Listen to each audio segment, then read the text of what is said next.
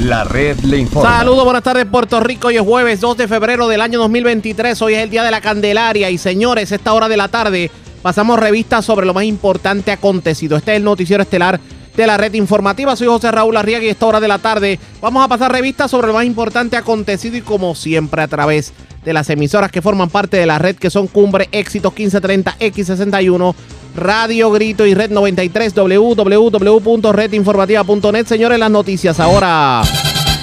Las noticias. La red le informa. Y estas son las informaciones más importantes en la red Le Informa para hoy jueves 2 de febrero. Otro más que se tira al ruedo. Alcalde de Villalba, Luis Javier Hernández, buscará la presidencia del Partido Popular Democrático y eventualmente la candidatura a la gobernación. El miércoles hará su anuncio oficial.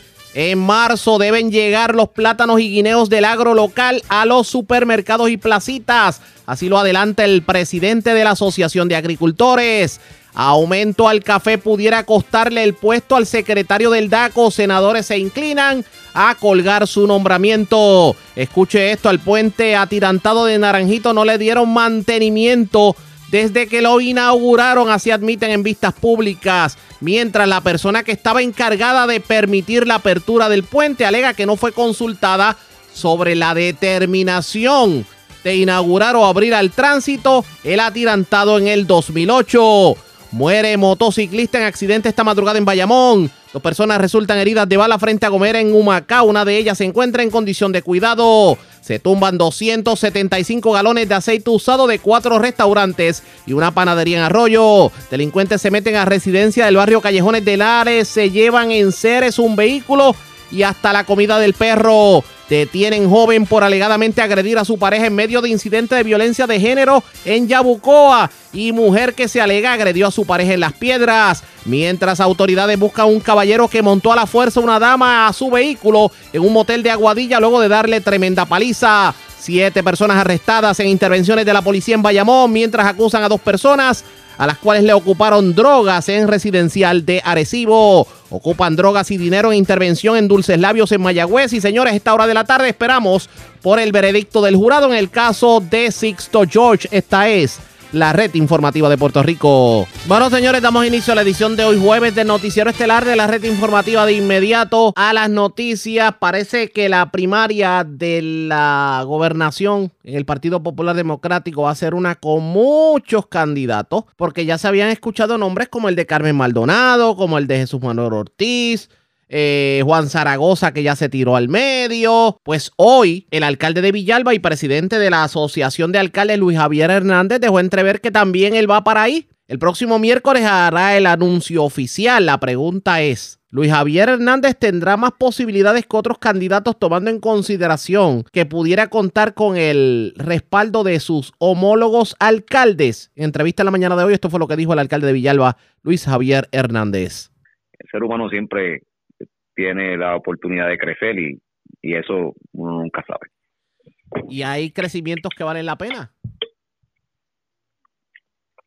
Bueno, todo, es que ya eso es un tema profundo de reflexión filosófica. Dicen que Puerto Pero- Rico, pero si tú me- si- dicen que Puerto Rico si es tú un me país. preguntas a mí, sí. Ah, por eso dicen por ahí que Puerto Rico es un país ingobernable. Pues fíjate, yo no lo creo. Yo creo que, que este Puerto Rico es un país de grandes oportunidades. Y el problema que tiene Puerto Rico es un problema de distribución de esas oportunidades. No todo el mundo tiene las mismas oportunidades.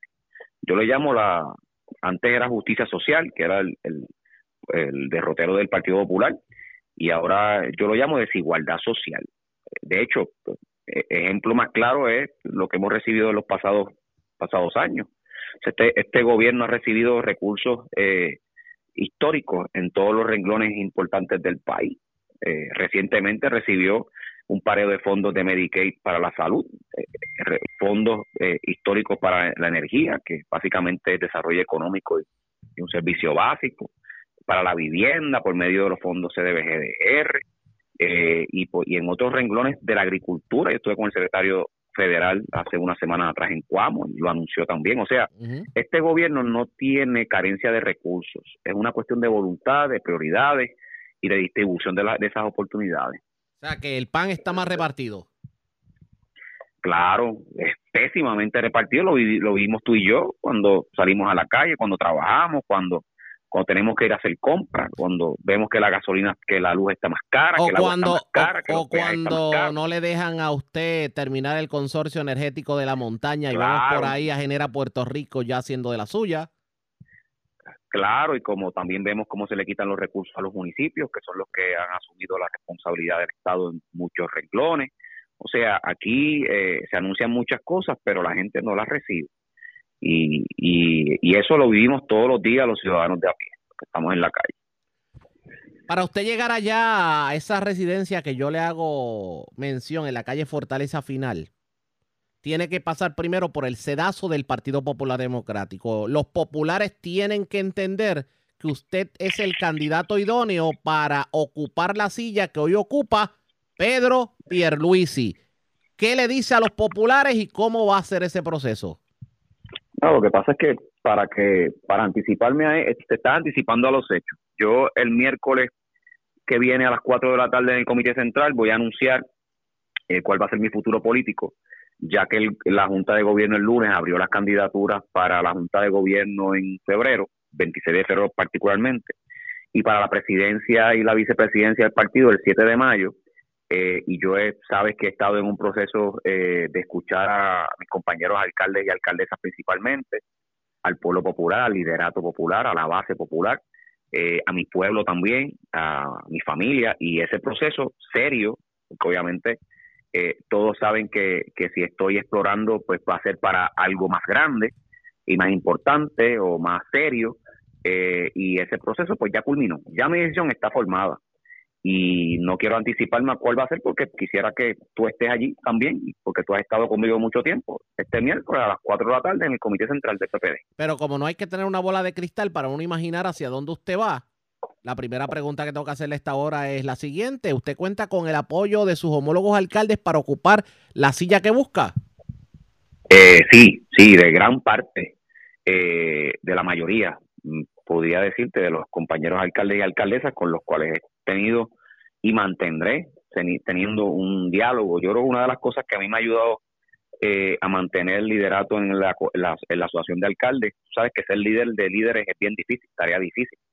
Y para yo mantener ese liderato, eh, lo, he hecho con comunicación con mis compañeros, en- integración de mis decisiones yo no tomo decisiones ni hago anuncios sin integrar y contar con, mi, con mis homólogos alcaldes y alcaldesas. Para mí eso es fundamental, por el respeto que les tengo y obviamente porque sé que sus consejos durante todo este tiempo pues son bien válidos. Y hasta ahora tengo que decirte que todas las puertas para la decisión que voy a tomar eh, han sido eh, vistas favorablemente por casi la mayoría de mis compañeros.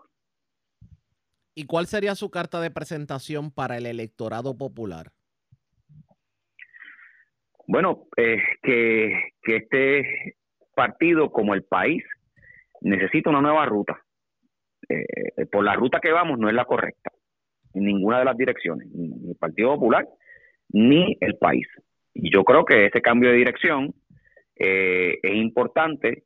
Obviamente lo he manifestado, eh, bajo ningún concepto eso significa un desplazamiento de la generación pasada.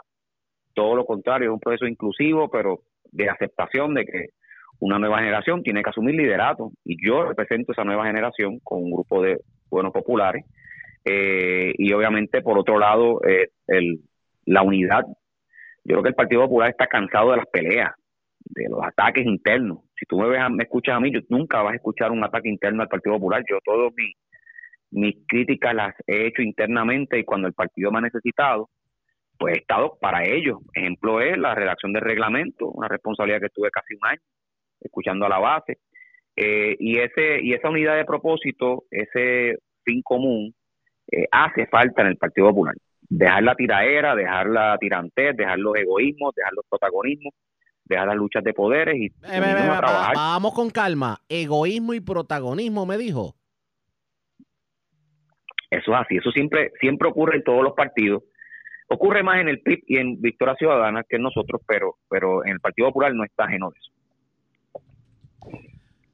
Eh, hay muchos candidatos. Esto va a ser una, de, de darse una primaria en el Partido Popular Democrático, va a ser una primaria bastante intensa. ¿Usted está preparado para una primaria como esa? Yo creo que las primarias, eh, si se pueden buscar eh, no hacer por consenso de las partes es importante, pero si no se pueden evitar, pues eh, son necesarias para fortalecer la democracia. Yo no le tengo miedo a, la- a las primarias. Yo creo que eh, lo importante es que después del proceso de primaria eh, haya una unidad. O sea, aquellas personas que no salgan favorecidos, pues tienen que unirse. Pero también tengo que decirte que el candidato que prevalezca tiene que buscarlos. O sea, Y que esos, de- esos debe, dos elementos son importantes luego una primaria. o sea, que debe buscarse unidad y tal vez alianza. Por supuesto, es que ya eh, los tiempos modernos eh, obligan a que todos los partidos establezcan puentes de diálogo, no con otros partidos, sino con sectores que representan eh, algunas causas. Yo lo veo de esa manera, yo no veo alianzas con partidos, yo veo alianzas con, con sectores que representan eh, causas. O sea, usted- yo creo que usted no le ve- sumamente importante. ¿Usted no le ve sentido una alianza, por ejemplo, entre el PIB y Victoria Ciudadana? No, porque eso es una mogolla. Eso es una mogolla, eh, porque no se sabe, significaría entonces que Victoria Ciudadana dejaría de existir para, para unirse al PIB y entonces reconocer que todos sus miembros van a ser independentistas. Eh, y eso sería una falta de respeto a aquellas personas que vieron en ese movimiento una posibilidad. Pero si bien es cierto que tal vez usted no cree en alianzas entre partidos, dentro del Partido Popular Democrático hay varios bandos ideológicamente hablando. Y usted sabe que el tema de- del estatus dentro del Partido Popular Democrático es como que es como que la ficha del tranque. Tomando en cuenta que vemos libre asociacionistas, vemos populares de derecha, vemos autonomistas, etcétera, etcétera. ¿Cómo usted va a buscar la unidad ideológicamente hablando para evitar los bandos dentro del Partido Popular Democrático y que termine el Partido Nuevo Progresista revalidando? Bueno, primero reconociendo que si somos un partido democrático tenemos que respetar la diversidad de visión. Actualmente no se, estatus. no se respeta.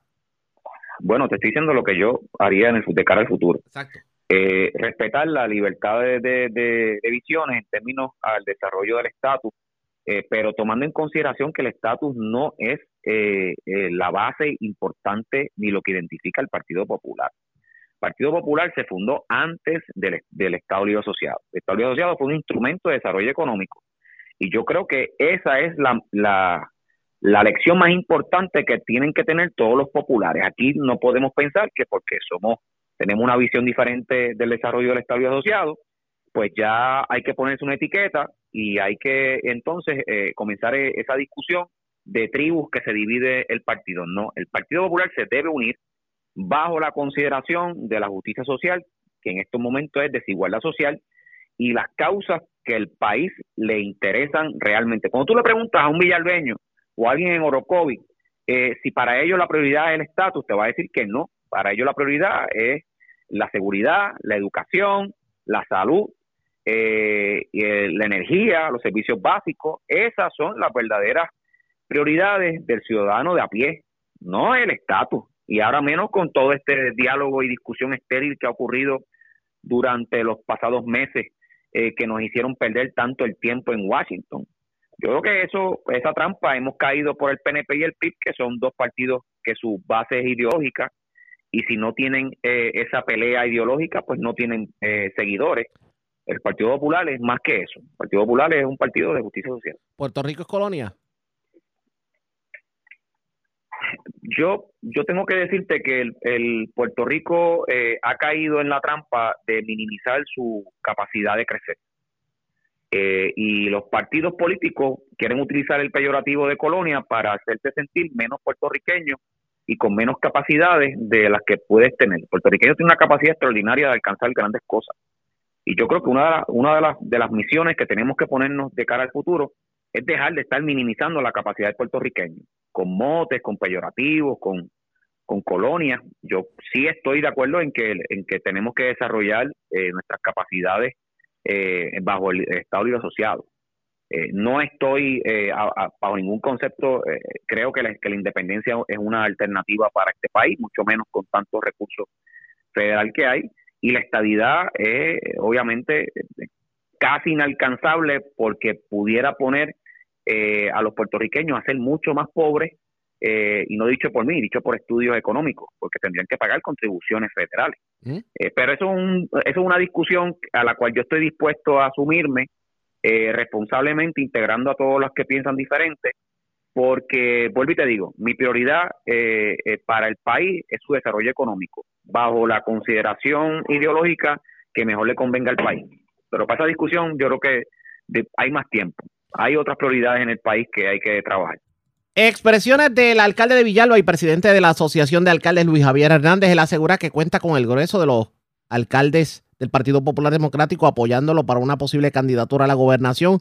¿Cómo se van a poner las cosas a partir del próximo miércoles dentro del Partido Popular Democrático? Eso está por verse. Pendientes a la red informativa.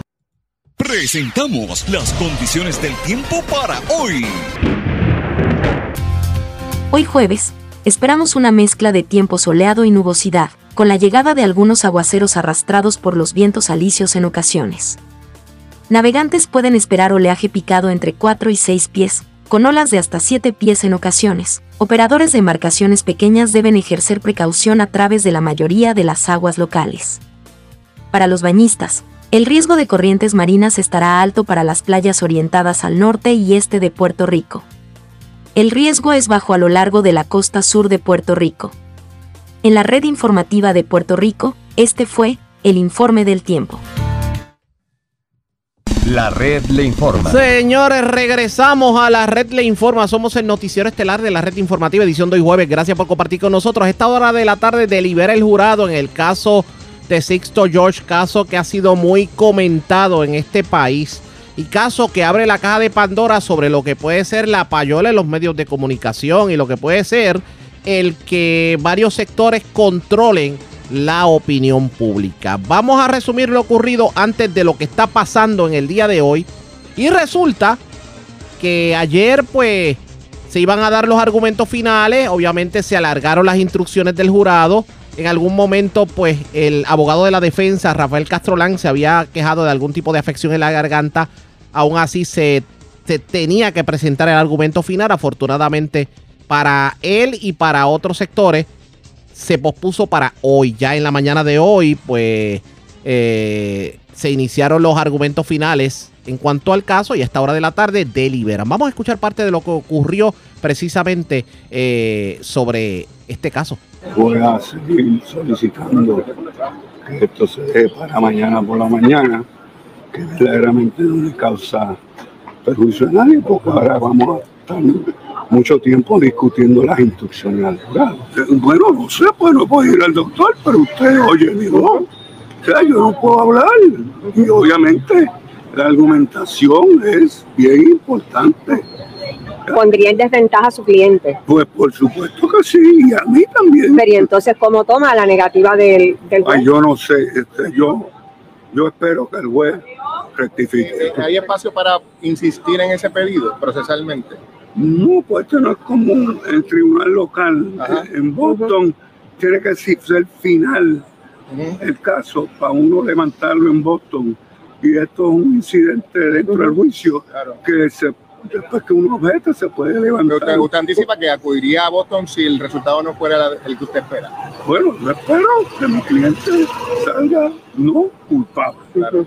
Pero, o sea, siempre uno tiene que prepararse para El, todo. el estado de salud de, de tu abogado. Porque lo ¿qué le pone en preocupa? desventaja. No puedo hablar. Vente, vámonos, insisto, que después se molesta. El licenciado Castrolán ayer en la tarde cuestionaba el por qué Fiscalía no sentó a declarar a Ricardo Rosselló o a Raúl y Maldonado, el hijo de Raúl Maldonado, para tratar de establecer eh, el alegado, eh, la alegada extorsión. Escuchemos lo que dijo el licenciado.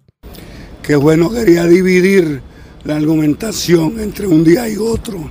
Bueno, hay un montón de reparos. Por ejemplo, uno bien importante es que eh, un informante no se puede considerar como un participante en un delito. Maceira no se puede considerar como que sea un cómplice de Sixto en nada, porque Maceira era informante para el gobierno. Y entonces, para tú poder este, ir a Navet, o sea, asistir en la comisión común acuerdo, tiene que haber otro que cualifique. Y no, aquí no hay nadie que cualifique. Esa gente, ellos no sentaron a Raúl y ellos no sentaron a Rosselló. Ellos son los que tienen el peso de la prueba, no yo, vamos a estar claros. Eso fue lo que ocurrió en el día de ayer. En la mañana de hoy no hicieron comentarios. De hecho, eh, iniciaron en sala los argumentos finales. Los primeros estuvieron a cargo de la fiscal Miriam Fernández, quien proyectó una imagen con las siguientes palabras: opportunity, greed, extortion and cover up. O sea, oportunidad, ambición, extorsión y encubrimiento. Pero hubo un problema técnico con los monitores del jurado, eh, compuesto por siete mujeres y cinco hombres, y de hecho se hicieron unos arreglos sobre el particular. Luego continuó, obviamente, la locución de la fiscal Miriam Fernández. También se dio la locución del abogado Rafael Castrolán y también el fiscal Lan, se apellidan igual, por cierto, tuvo la oportunidad de la réplica. A esta hora de la tarde esperamos el, eh, obviamente, eh, bueno, están deliberando. Así que ustedes pendientes a la red informativa porque en cualquier momento le debemos tener a ustedes información sobre el desenlace de este tan sonado caso. Mientras vamos a otras noticias. Porque si interesante está la situación política del Partido Popular Democrático, el Partido Nuevo Progresista no se queda atrás y obviamente lo que se habla es de una posible primaria entre Pedro Pierluisi y Jennifer González, pero uno de los principales líderes de la colectividad, que es Tomás Rivera Chats, ¿a quién apoyaría? Porque se había rumorado que él apoyaba a Jennifer González. Pero en una actividad de reorganización del PNP en la zona este de Puerto Rico, Tomás Rivera Chat presentó a Pedro Pierluisi y lo vimos muy animado a favor de la figura de del hoy gobernador. Charlie Robles del 1480, la red informativa en el noreste, lo entrevistó y esto fue lo que contestó Tomás Rivera Chats. Y yo no había visto una cara más grande de felicidad que la de Pedro Pierluisi cuando usted lo eh, presentó en la reorganización de las piedras y Humacao. ¿Se lo ha dicho la gente? Sí, en efecto, pues, eh, Charlie, eh, me pidieron que presentara al presidente del partido y gobernador y así lo hicimos. Ajá. Durante la presentación, pues destacamos lo que siempre he dicho en este tu programa y en otros programas, que a pesar de la legislatura popular, a pesar de la Junta de Control Fiscal, a pesar de todas las condiciones inhóspitas que ha tenido que enfrentar el gobierno del PNP, hemos estado pues logrando aumentos para sectores importantes del servicio público como los policías, bomberos, maestros, oficiales correccionales, hemos logrado aumentos del mínimo federal para el sector privado, hemos logrado incentivar con 125 millones los pequeños y medianos comerciantes, protegimos la pensión de los jubilados, contrario a lo que quería hacer el Partido Popular y Tatito Hernández. Hemos estado reconstruyendo las escuelas, repavimentando las carreteras, fortaleciendo las finanzas de los gobiernos municipales. Eh, y en esencia, cuando hice la presentación del presidente del partido y gobernador, pues hice ese recuento que siempre he hecho y que me parece que es lo justo y que es lo que, eh, sin lugar a dudas, eh, ha estado ocurriendo y nadie puede refutar.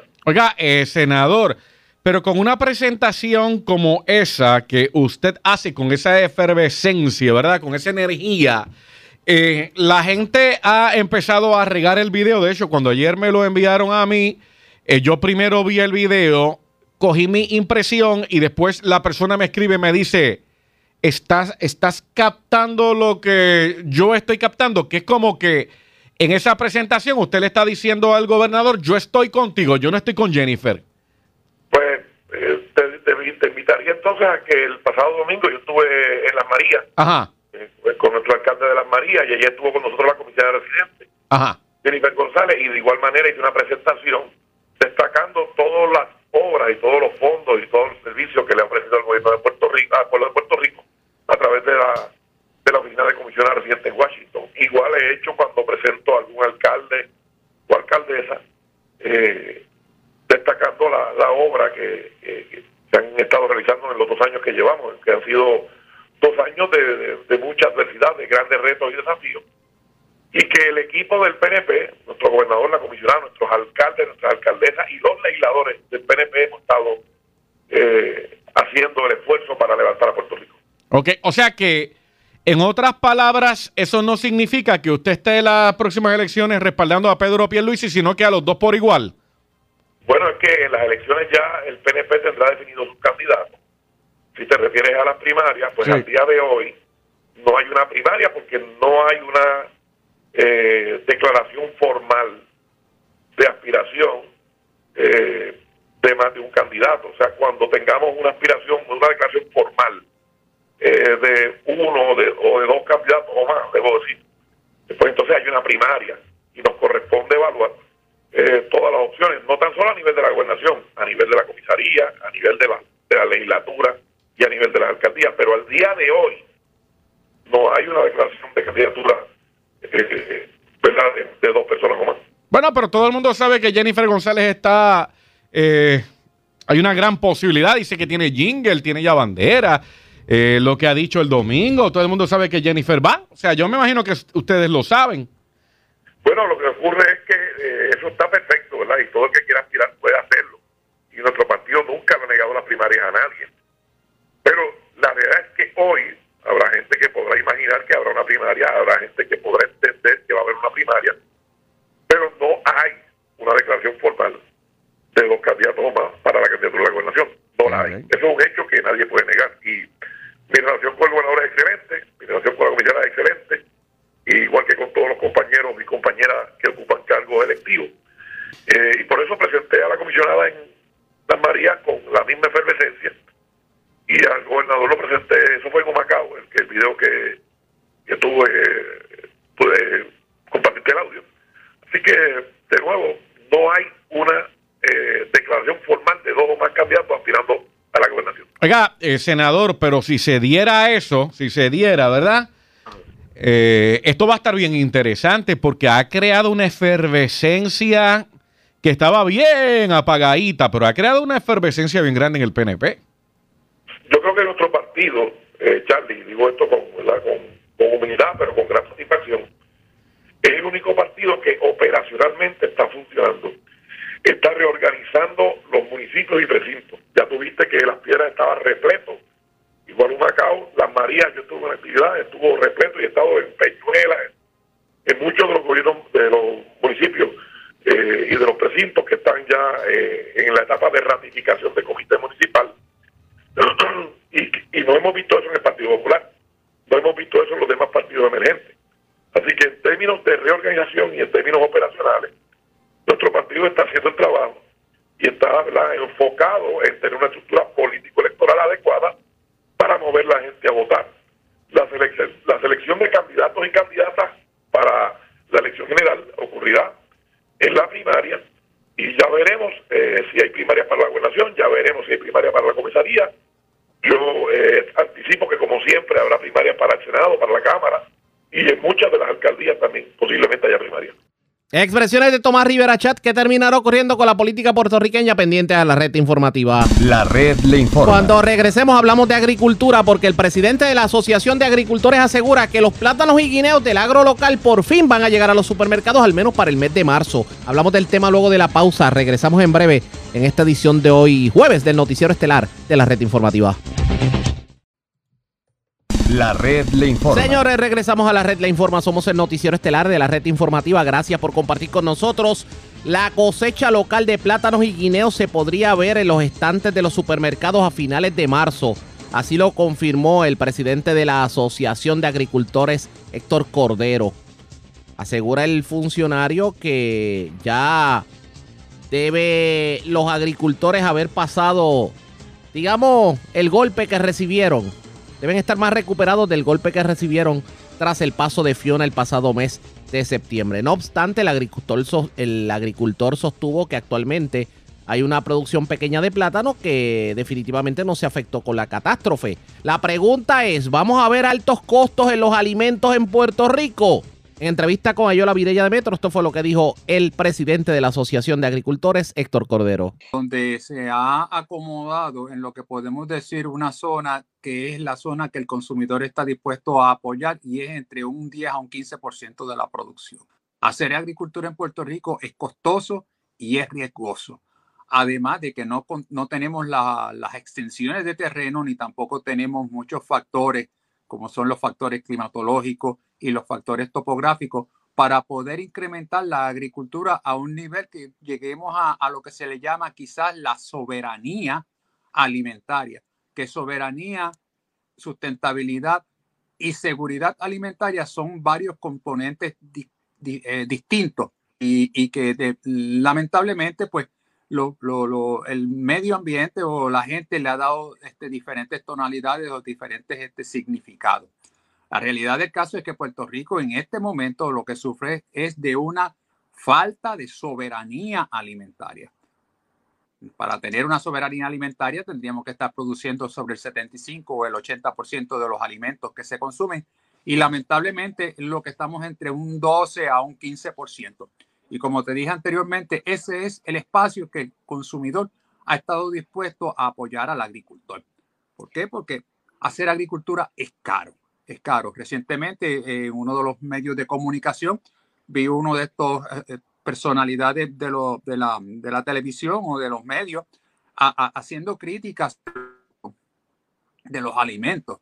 Y yo pues lo único que hice fue jascarme la cabeza y decirle, yo le invito a que venga un día y me acompañe en la finca a ver si aguanta, si aguanta las primeras dos horas de trabajo.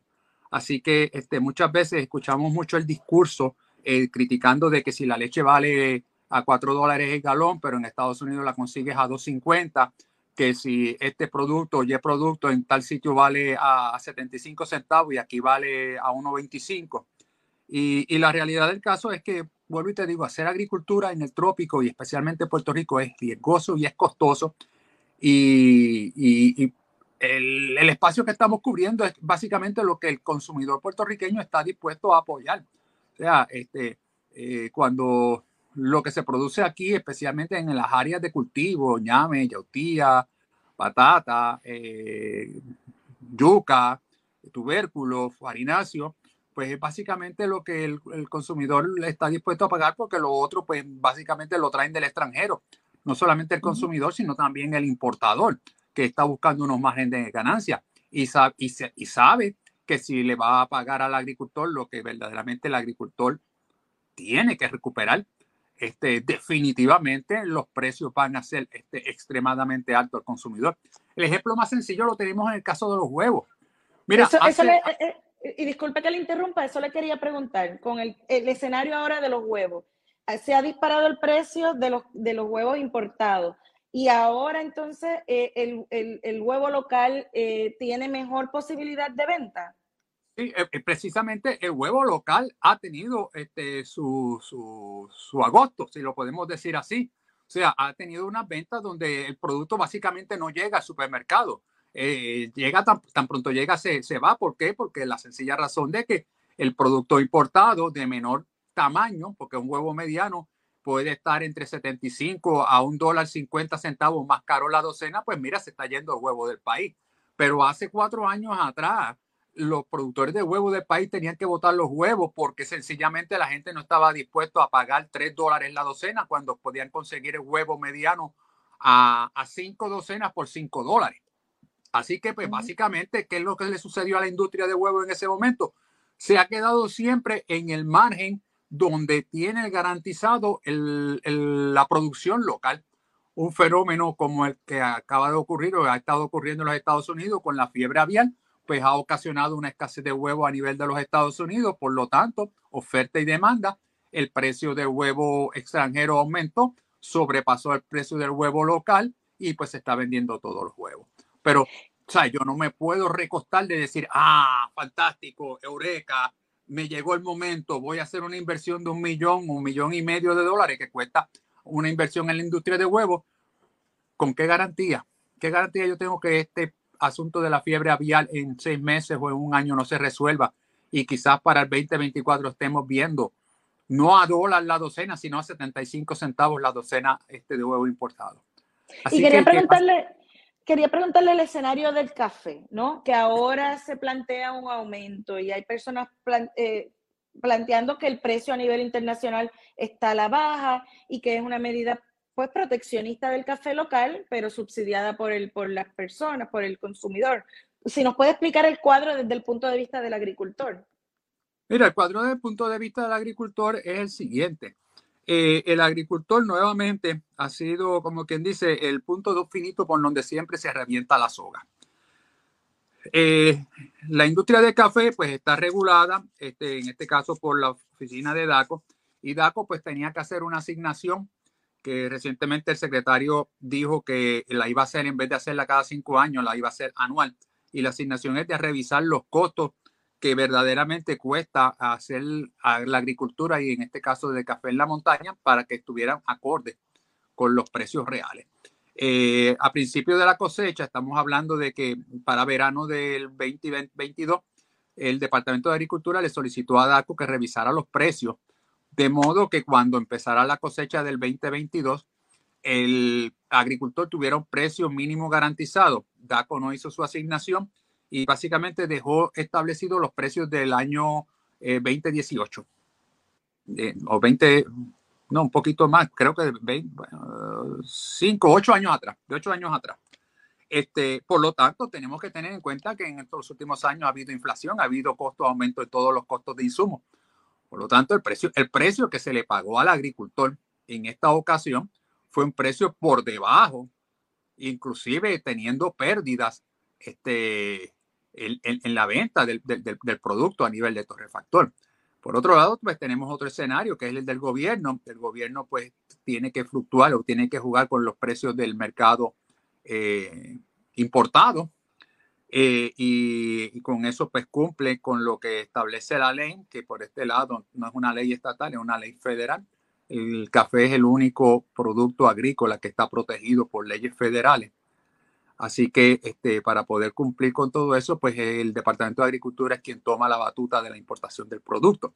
Así que el Departamento de Agricultura pues pidió que se revisaran los precios porque nuevamente los precios que se estaban pagando, que se estaban bregando eran precios de hace ocho años atrás. Y aunque este, había habido o se está vislumbrando, es bien importante, no es que el precio del café a nivel mundial está bajando, es que se está vislumbrando que pueda haber una baja todo el café que tenía el gobierno pues había sido comprado a unos precios este, donde el margen de ganancia que iba a tener el gobierno era mínimo y tenemos que tener en cuenta que la Junta de, Supervisión Fiscal eh, le, recortó ingresos al, Departamento de Agricultura tomando en consideración que los ingresos que provenían de la venta de café eran ingresos recurrentes porque por los pasados años siempre, siempre lo ha sido. Así que cuando el DACO determina cuáles son los precios, pues a nivel de agricultor, fue demasiado de tarde porque la cosecha terminó escasamente hace un mes atrás. Así que este, ese precio de 18 dólares el almú a nivel de finca eh, será un precio vigente a partir de la próxima cosecha que comienza en, en el otoño del 2023. A nivel de, del issue que tiene el gobierno, pues mira, que ellos se resuelvan. Eso es un issue que a nosotros, a los agricultores, verdaderamente no nos, pues nos afecta, pero no es algo que tenemos, tenemos injerencia. Lo que a nosotros verdaderamente nos preocupa es lo que corresponde a, los ingresos del agricultor. Así que, que, entre el secretario de Agricultura, DACO, y el gobernador, pues determine qué finalmente van a hacer con el precio del, del café que se distribuye a través de ADEA a los refactores.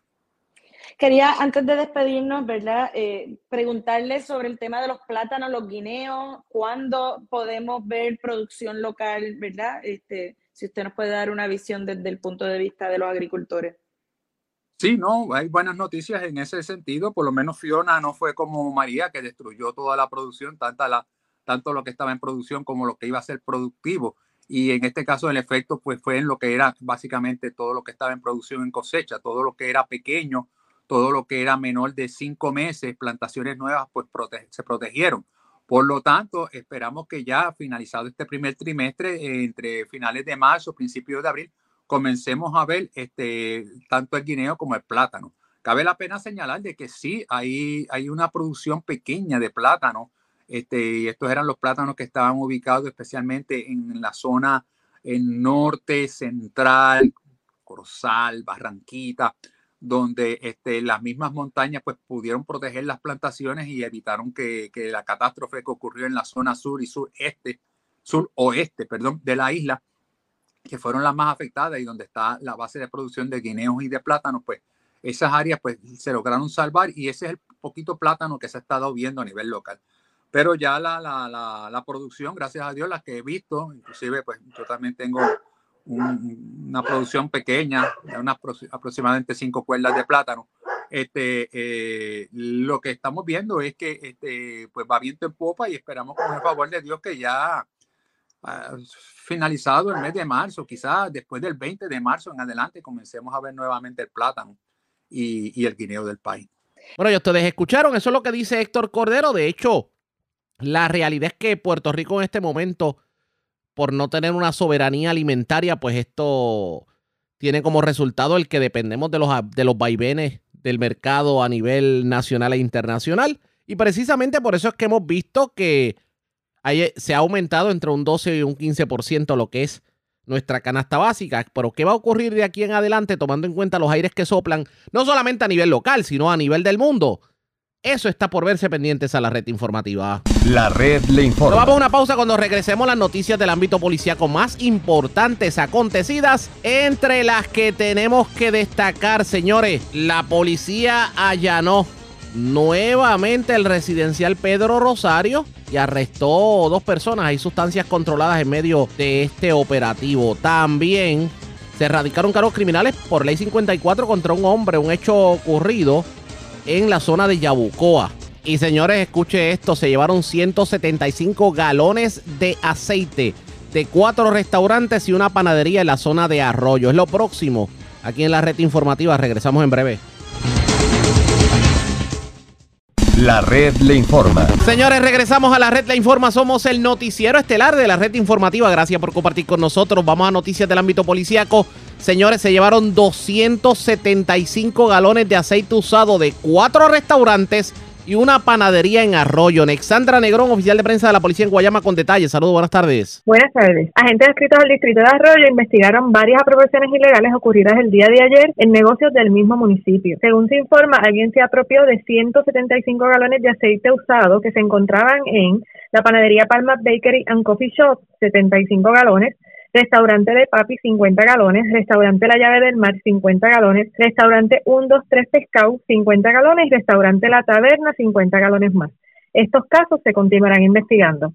Muy buenas tardes. Y buenas tardes por usted también. Gracias, era Alexandra Negrón, oficial de prensa de la policía en Guayama, de la zona sureste. Vamos a la zona metropolitana porque se erradicaron cargos criminales contra un joven de 27 años, aparentemente, eh, por haber asaltado a través de la ventanilla del servicarro el McDonald's de la urbanización Magnolia Gardens en Bayamón también. Una persona murió en medio de un accidente con motora ocurrido en la carretera 29, intersección 872 en la zona de Bayamón. Y la información la tiene Mayra Yar, oficial de prensa de la policía de la zona metropolitana. Saludos, buenas tardes.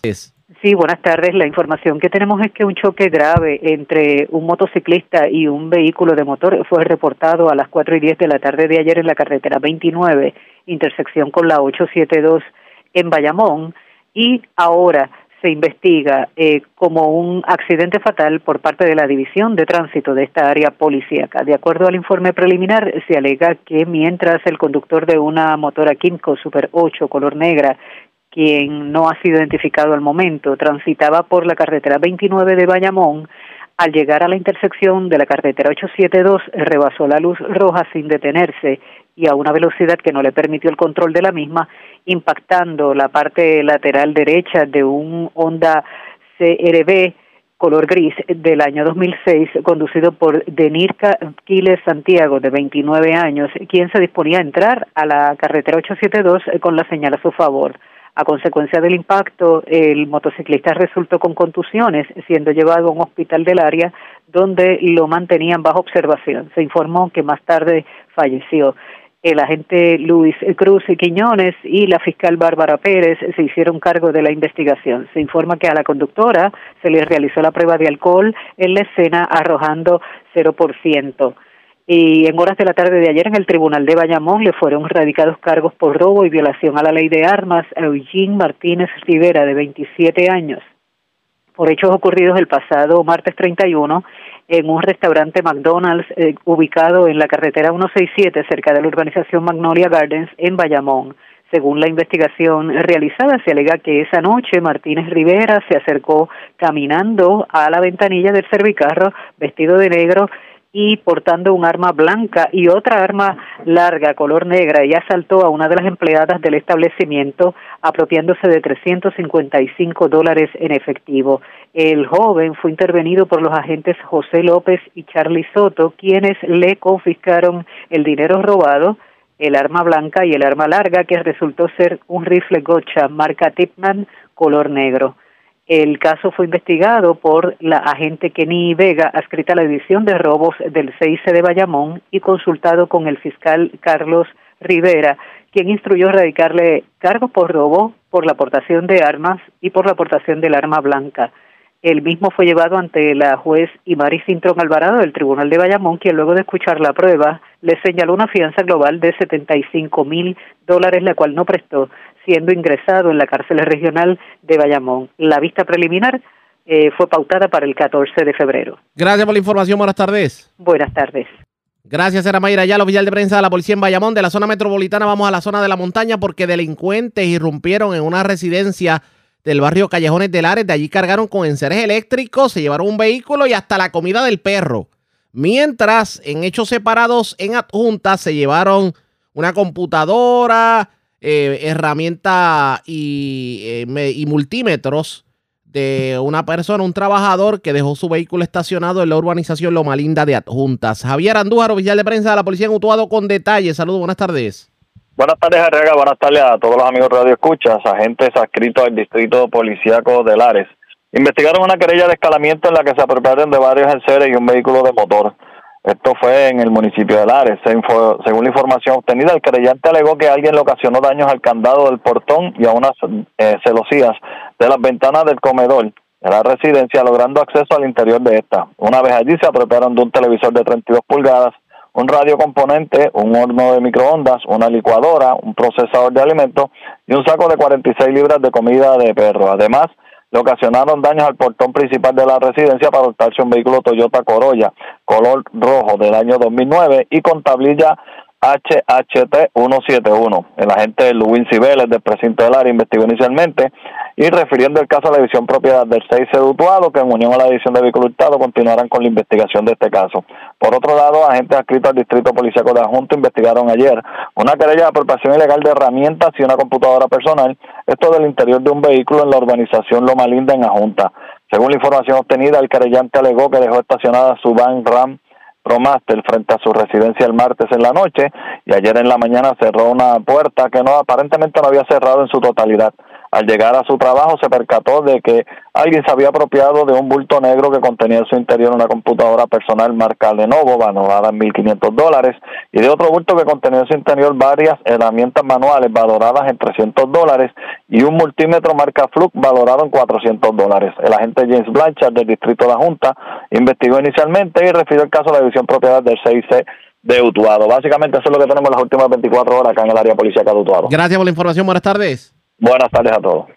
Gracias, era Javier Andújar, oficial de prensa de la Policía en Utuado de la zona de la montaña. Vamos al este de Puerto Rico porque se reportaron disparos. Esto en el barrio Candelero arriba, frente a una gomera en Humacao. Aparentemente una persona fue herida de bala en el lugar. Dos personas, como tal, fueron heridas de bala en el lugar. Dos residencias también resultaron afectadas en medio de la baracera. De hecho, una de las personas que fue herida de bala se encuentra en condición de cuidado. También se erradicaron cargos criminales contra una persona aparentemente por violencia de género, esta persona residente de Yabucoa, mientras arrestaron dos personas en medio de una intervención por drogas en un residencial de Fajardo.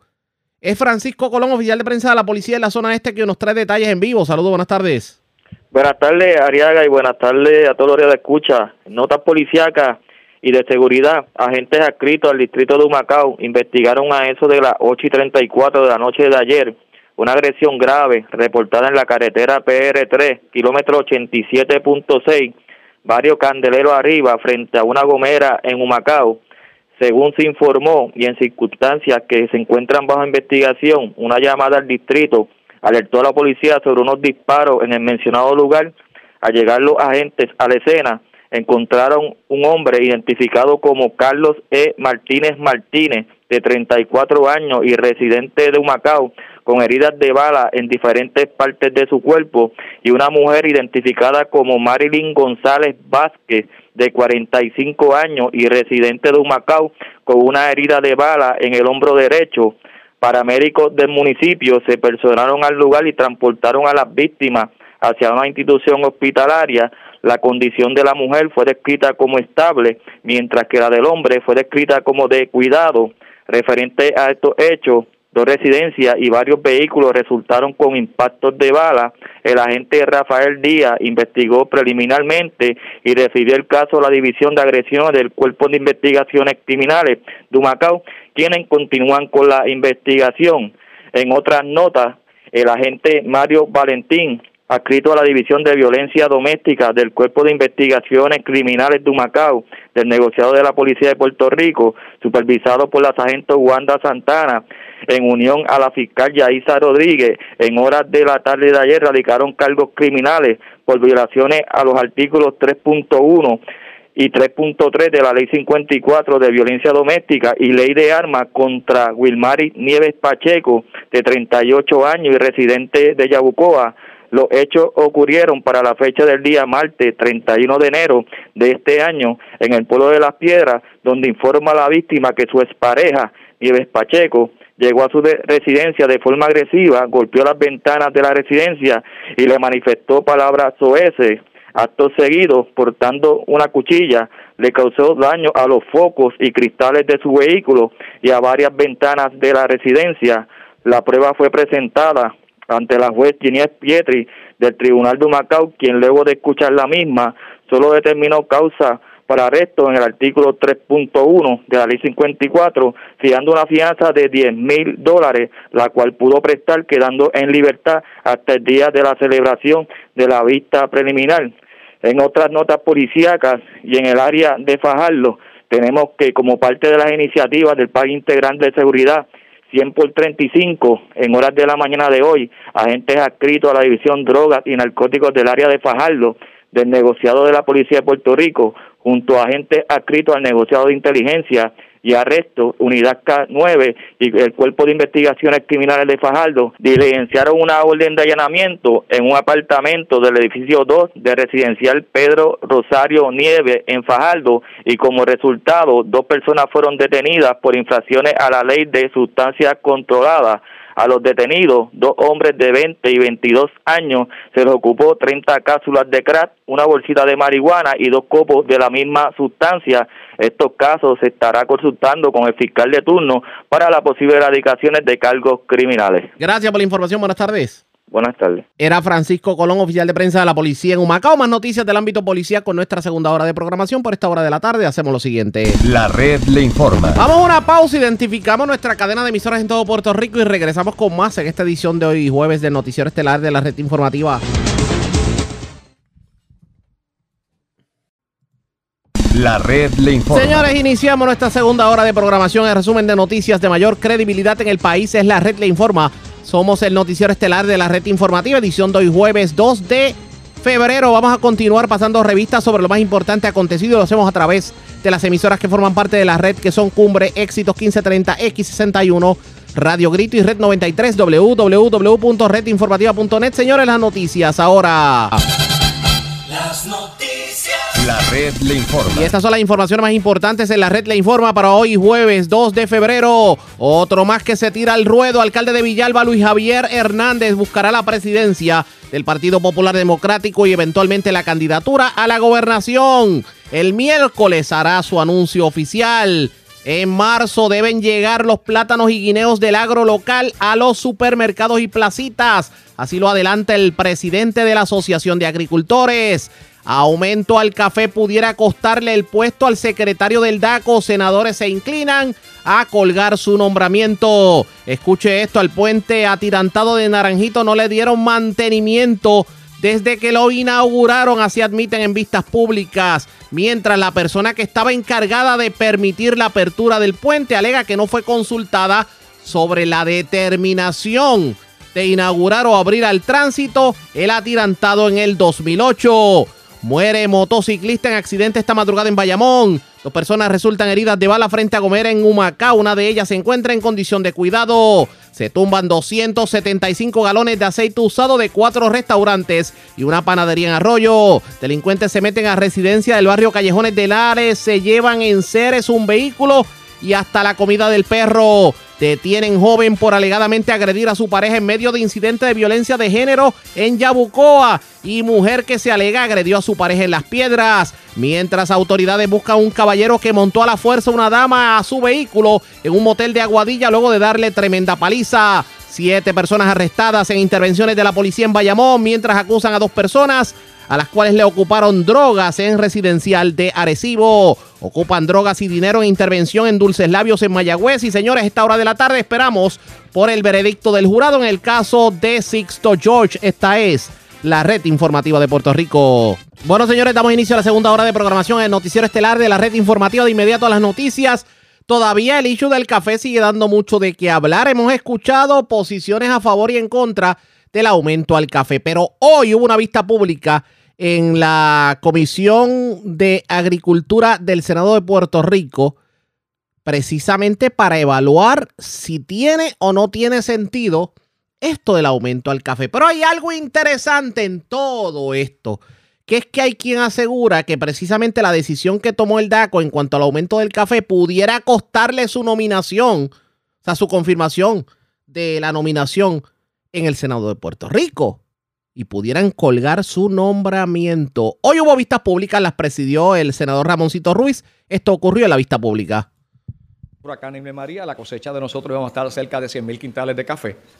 No pasó así, el huracán Irma María afectó la producción en Puerto Rico, luego viene el asunto de Fiona y actualmente estamos lo que fue en una mezcla 60-40, después 60, 50-50 y finalmente 20-80.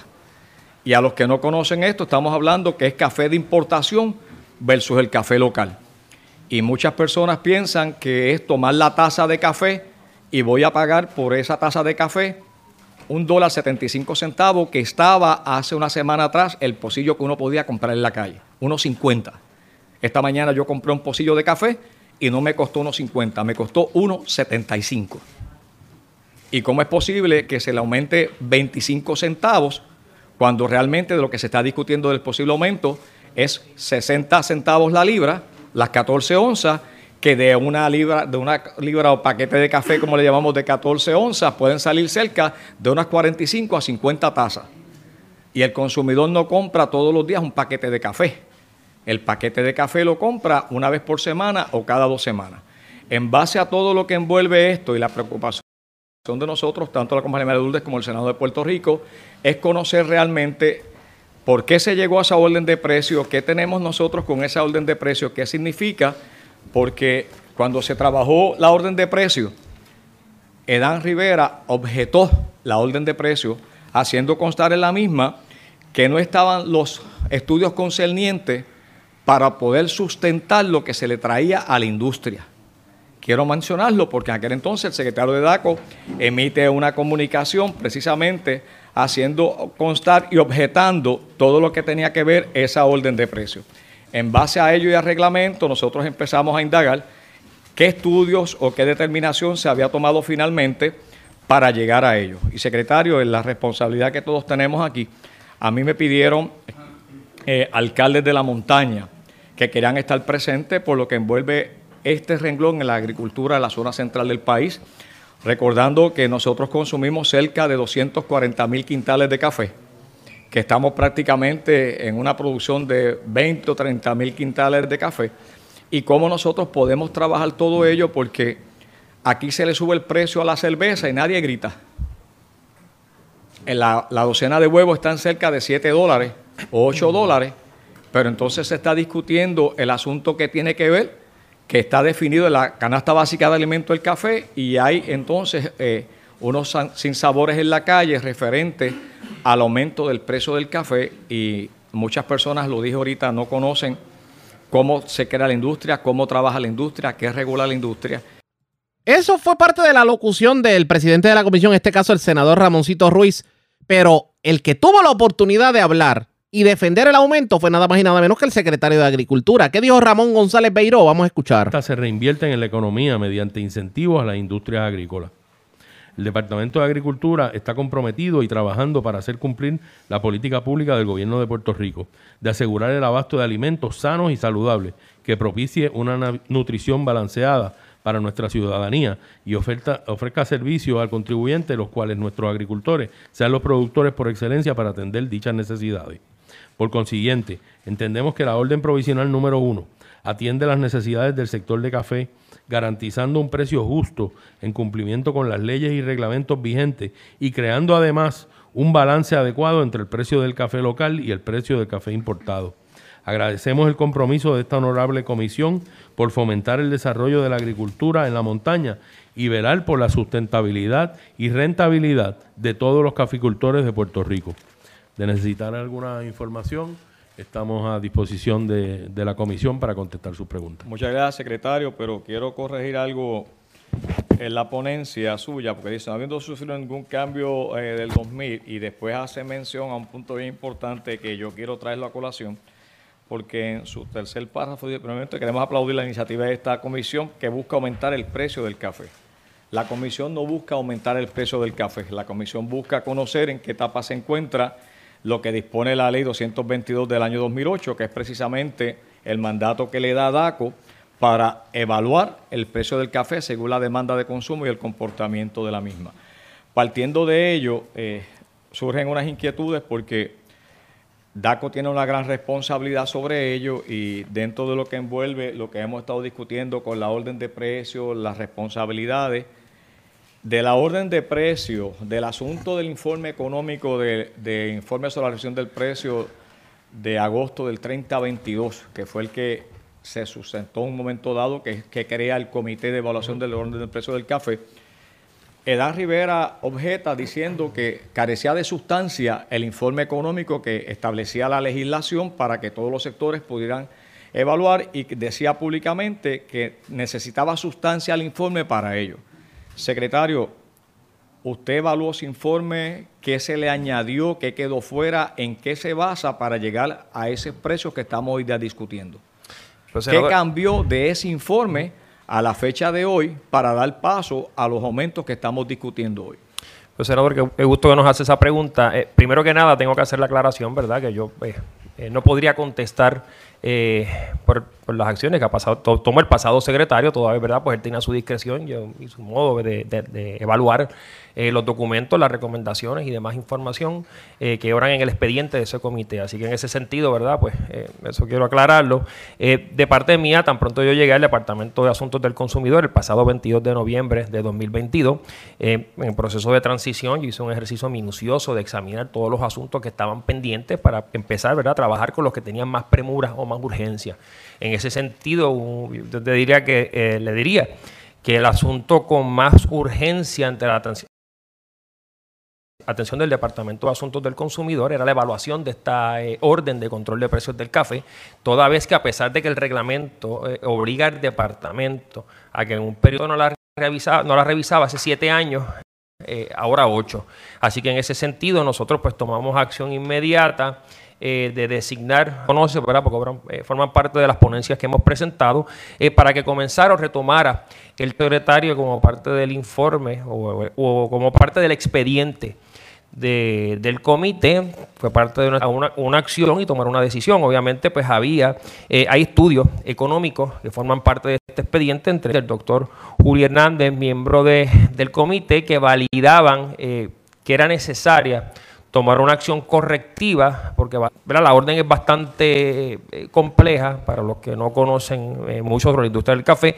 Tiene unos componentes de compra y venta de café importado a través de la DEA que también necesitaba un ajuste. Así que nosotros hicimos un ejercicio, así como economistas asesores del departamento, y llegamos a la determinación de que era necesaria. No hay nada nuevo bajo el sol. Obviamente, tanto DACO como Agricultura iban a defender el aumento. Pero fíjese en lo interesante de todo esto Hoy trasciende que esa decisión que tomó el secretario del DACO ha provocado que varios legisladores que tienen a su haber el confirmar su nombramiento pudieran estar votando en contra del nombramiento. Y a esto tenemos que darle seguimiento, así que ustedes pendientes a la red informativa que vamos a estar hablando más sobre el particular. Presentamos las condiciones del tiempo para hoy. Hoy jueves, esperamos una mezcla de tiempo soleado y nubosidad con la llegada de algunos aguaceros arrastrados por los vientos alisios en ocasiones. Navegantes pueden esperar oleaje picado entre 4 y 6 pies, con olas de hasta 7 pies en ocasiones. Operadores de embarcaciones pequeñas deben ejercer precaución a través de la mayoría de las aguas locales. Para los bañistas, el riesgo de corrientes marinas estará alto para las playas orientadas al norte y este de Puerto Rico. El riesgo es bajo a lo largo de la costa sur de Puerto Rico. En la red informativa de Puerto Rico, este fue el informe del tiempo. La red le informa. Señores, regresamos a la red le informa, el noticiero estelar de la red informativa. Gracias por compartir con nosotros. Cada vez que pasan los días, mientras pasan los días, cada vez nos enteramos de mucho más en cuanto al puente atirantado. Y definitivamente estuvimos años transitando por un puente riesgoso. Y escuchen esto.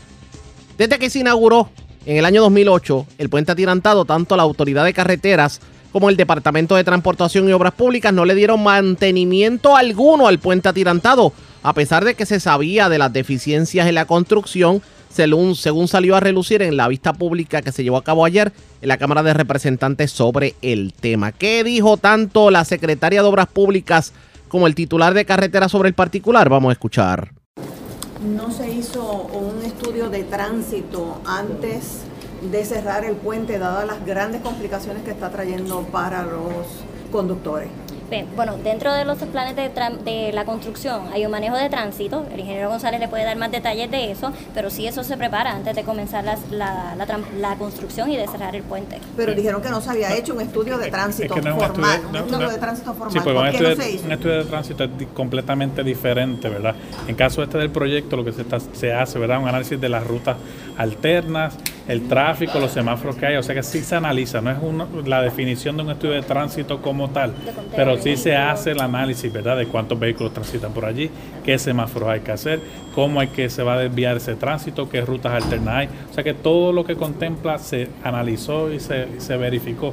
Lo que pasa es que un estudio de tránsito es completamente distinto y una- un propósito completamente diferente. Se analizó la posibilidad de mantener un carril abierto como se ha planteado en el día de hoy en se, vistas. se, contem- se contempló eh, y es algo que todavía es parte del análisis, ¿verdad? Esto es algo que es altamente técnico. El contratista ya ha comenzado y esto, esto es algo que evoluciona según verdad lo que encontremos allí en el field, lo que estemos ejecutando. Pero entonces, Ingeniero, la- vamos- eh, ya es definitivo que no se va a abrir un carril o están estudiando. no, no necesariamente, ¿verdad? Eh, Depende de lo que se encuentre en el fil. Ahora el contratista va a demoler la barrera central, va a remover todas las barreras que hay allí. Se va a hacer un análisis de la losa, ¿verdad? Verificar cómo está aquello allí. Y de ahí partimos, ¿verdad? O sea que eh, todo esto va a estar en todo momento bajo análisis, eh, porque estamos, ¿verdad?, siendo eh, sumamente empáticos con todos los ciudadanos que transitan por allí, porque esto, el comportamiento humano, ¿verdad?, depende de la vía que cerremos, cómo se cambia el, el semáforo, la hora del día, varía, ¿verdad? En el tránsito. O sea que esto lo estamos monitoreando. Tenemos especialistas en el área constantemente verificando para hacer los ajustes necesarios y todo está sobre la mesa. Pues, importante, Vamos. eh, perdón, importante también Sí. que lo que queremos es que no haya tampoco eh, la construcción y las vibraciones de los vehículos constantes afectando el puente. Así que los ingenieros están evaluando, evaluando esa parte también. De lo que queremos es que se haga la construcción y lo- el tránsito eh, de diario no vaya a impactar tampoco los trabajos que se están haciendo. Hay algo importante aquí que hay que aclarar porque en la vista se ha dicho mucho cosas que no se sabían y me gustaría ir al récord un momento porque ustedes hablan que eh, nunca se le había dado mantenimiento al puente. Cuando hablamos de eso, nunca se tocaron los cables, las losas, que es el principal problema que tienen, se tocaron en alguna ocasión o esto simplemente para que la gente lo pueda entender, se inaugura en el 2008 y desde el 2008 hasta esta semana que se cierra, nunca se tocó el puente.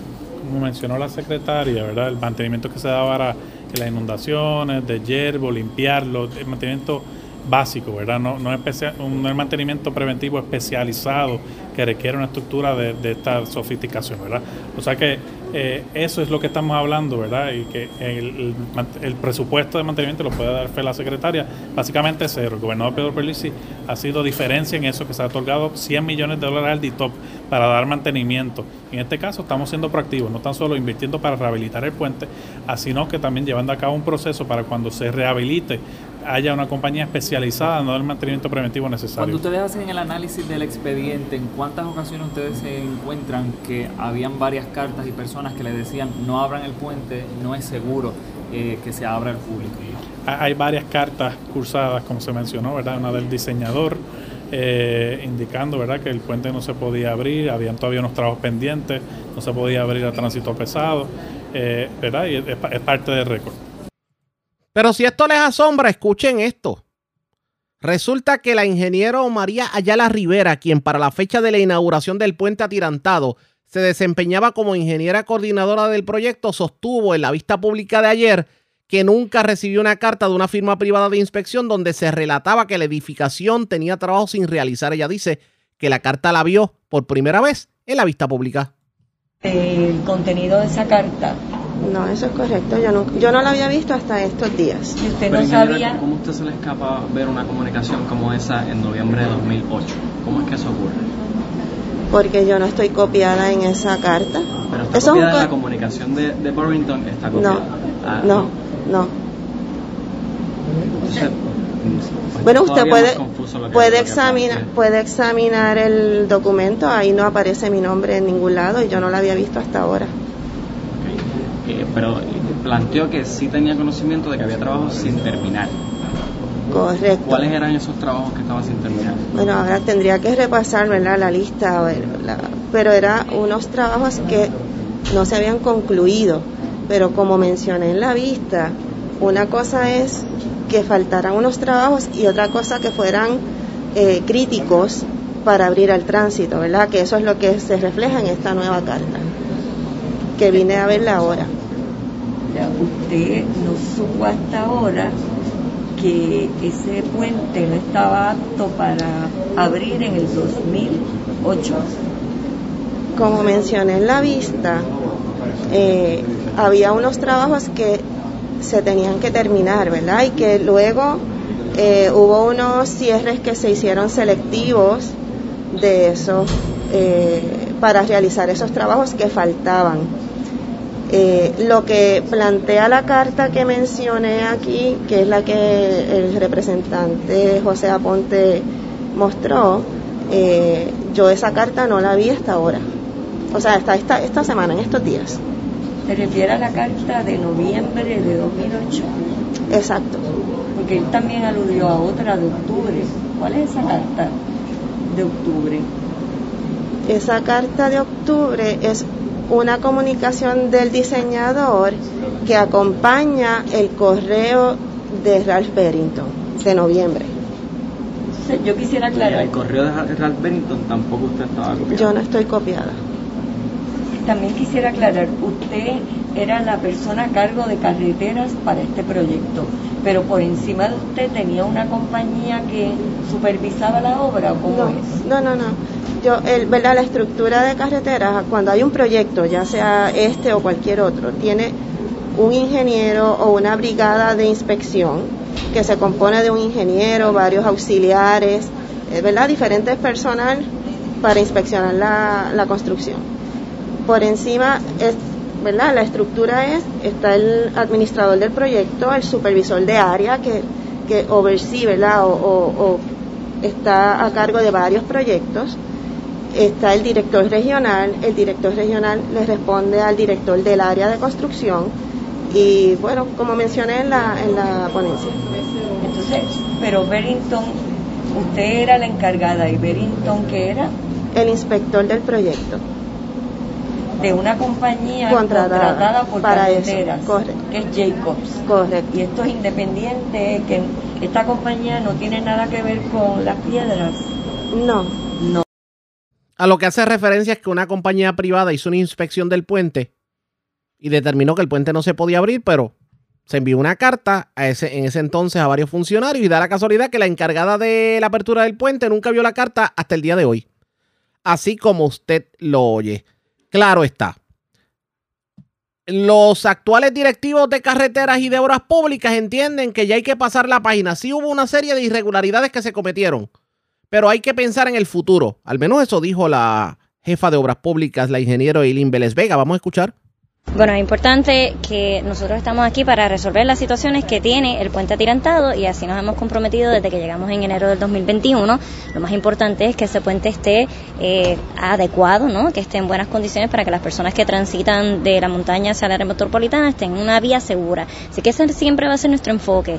Eh, considero pues que a la vista hoy pues pudieron ver ¿no? que nosotros estamos enfocados en esa es nuestra labor arreglar el puente y que sí hay unas preguntas sobre el pasado de la construcción y las gestiones que se hicieron. La Autoridad de Carreteras ha provisto todo el material y todos los documentos que tenemos disponibles y vamos a estar disponibles para cualquier otra pregunta. ¿Y hay, hay, va con un plan de mantenimiento? Por supuesto, están ahora, que eso quizás no se hizo en el pasado, estableciendo un RFP, que es una eh, solicitud de propuestas, para que luego que se termine el puente haya esa compañía especializada para darle mantenimiento adecuado al puente. Eso pues no es tan sencillo porque en el DITOP no tenemos ese personal especializado para ese tipo de estructura, así que eso te tiene que hacer con una compañía que le dé mantenimiento adecuado para ese puente. Y eso se está incluyendo esta vez para que no nos vuelva a pasar que no haya mantenimiento. Expresiones de la titular de Obras Públicas, la ingeniero Eileen Vélez Vega. De hecho, tienen una situación con el atirantado porque no se hizo un estudio de tránsito y lo cierto es que el tapón es más grave de lo que se pensaba. Claro, todo el mundo pensó en cuál era la situación en la zona antes de la inauguración del puente atirantado, que era el 2008, pero estamos en el 2023, obviamente los años pasan, los vehículos aumentan, hay más gente que transita hacia la zona metropolitana. Y la pregunta es cómo se le va a poner el cascabel al gato pendientes a la red informativa. La red le informa. Cuando regresemos vamos a más noticias del ámbito policíaco y mucho más en esta edición de hoy jueves del noticiero estelar de la red informativa.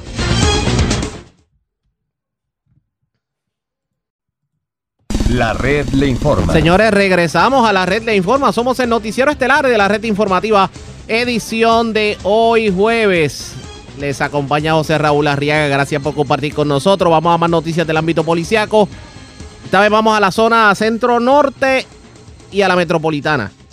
Porque agentes de la, de la División de Drogas de la Policía llevaron a cabo varios allanamientos en San Juan, Caguas y Fajardo se arrestaron siete personas por sustancias controladas en esos allanamientos. Tenemos información preliminar con Iliana Echevarría, oficial de prensa de la policía, quien también nos trae detalles sobre un escalamiento que se dio en una residencia de la urbanización Puerto Nuevo en San Juan, que se llevaron consolas de juego y también se llevaron un arma de fuego de un vehículo estacionado en el Hondipo de las Catalinas Mall en Caguas. Iliana Echevarría, oficial de prensa de la policía, nos informa. Saludos, buenas tardes.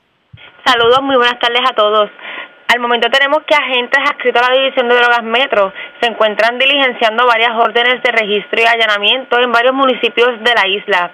Durante la madrugada de hoy, como parte de las iniciativas del Plan 100 por 35, los agentes dirigidos por el comandante Wilson Lebrón se encuentran diligenciando varias órdenes de allanamientos en los municipios de San Juan, Caguas y Fajardo. Al momento se han arrestado a siete personas adultas por sustancias controladas y armas de fuego. Entre ellos se encuentra Chadiel Cruz López de 20 años y Rey Fred de 27 años. Por otro lado, tenemos que un escalamiento fue reportado a las 7 y 19 de la noche de ayer en una residencia ubicada en la urbanización Puerto Nuevo en San Juan. Según el querellante, alguien forzó la ventana y las rejas del lado posterior izquierdo de la vivienda, obteniendo acceso. Una vez allí, se apropió de una consola Xbox Series S y dos videojuegos. La propiedad hurtada fue valorada por el perjudicado en aproximadamente 480 dólares. El agente Carlos Santiago, adscrito al precinto de Puerto Nuevo, investigó el caso preliminarmente. Y por otro lado tenemos que una apropiación ilegal fue reportada a eso de las 1 y 8 de la madrugada de hoy en un estacionamiento cerca de la tienda de Home Depot en las Catalinas Mall en Caguas según informó el querellante, que dejó su vehículo Ford F-250 Super Duty color gris estacionado en el mencionado lugar y al regresar se percató que alguien forzó la cerradura de la puerta del conductor obteniendo acceso al mismo. Posteriormente se apropiaron de un arma de fuego marca Six Tower P365 de color negro, dos cargadores y 25 municiones. El agente Arnaldo Rivera, adscrito al distrito de Caguas, investigó el caso preliminarmente y lo refirió a la División de Propiedad del Cuerpo de Investigaciones Criminales de Caguas para que continúen con la pesquisa.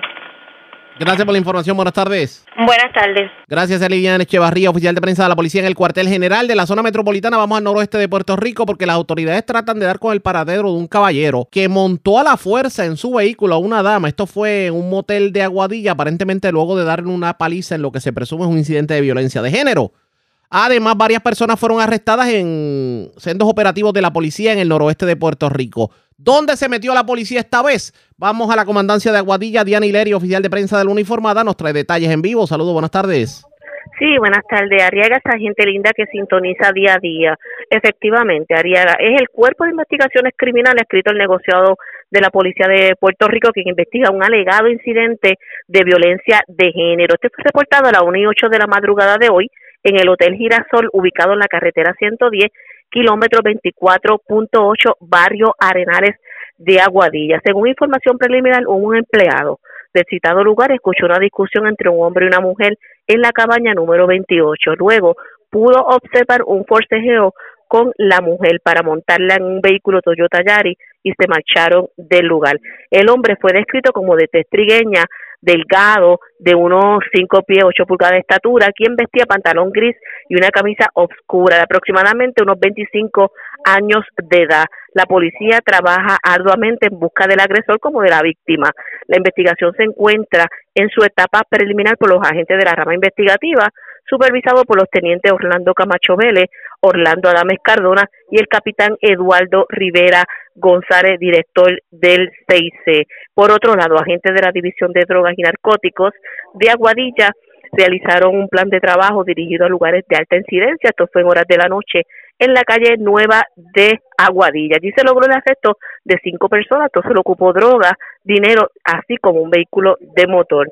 Los intervenidos fueron identificados como Miguel Cabán Mora, de 42 años de edad, residente de Aguadilla, se lo ocupó para Fernalia y un auto. A Quemuel Viera Rodríguez, de 25 años, residente de Mayagüez, seis bolsas de crack y 199 dólares en efectivo. Julián Piñeiro Prat, de 34 años, residente de Aguadilla, por obstrucción a la justicia, Roberto Colón Robles, de 63 años de edad, residente también de Aguadilla, una bolsa de cocaína.